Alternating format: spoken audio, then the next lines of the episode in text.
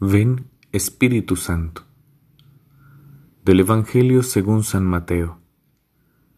En aquel tiempo dijo Jesús a la gente, El reino de los cielos se parece a un tesoro escondido en el campo. El que lo encuentra lo vuelve a esconder y lleno de alegría va a vender todo lo que tiene y compra el campo.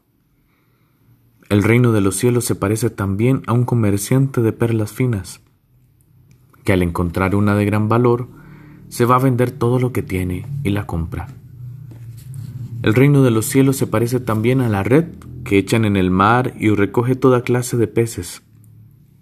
Cuando está llena, la arrastran a la orilla, se sientan y reúnen los buenos en cestos y los malos los tiran.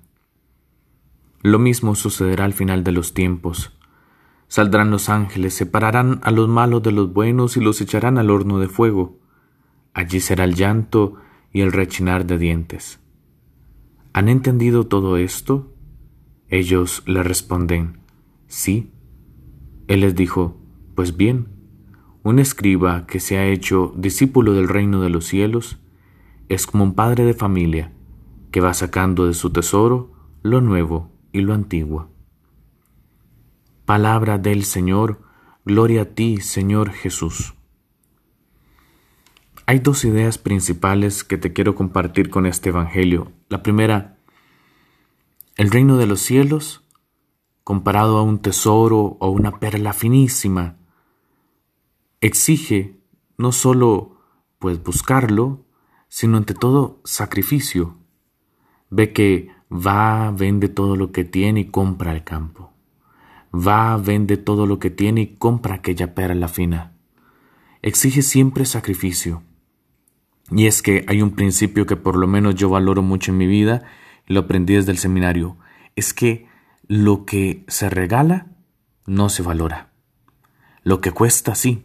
Lo que exige eh, de nosotros entregar todo.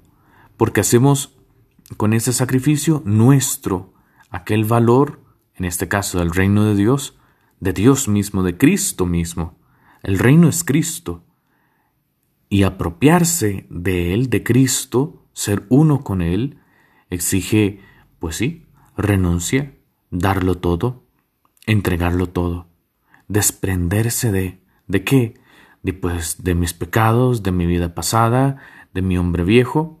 Eso es lo que te pide Jesús. Ve que, y aquí va la segunda idea, con la tercera parábola es interesante porque se compara mucho a la del domingo pasado, la cizaña y el trigo, ¿recordás? Aquí también, peces buenos, peces malos. Los buenos se guardan, los malos se, tiran.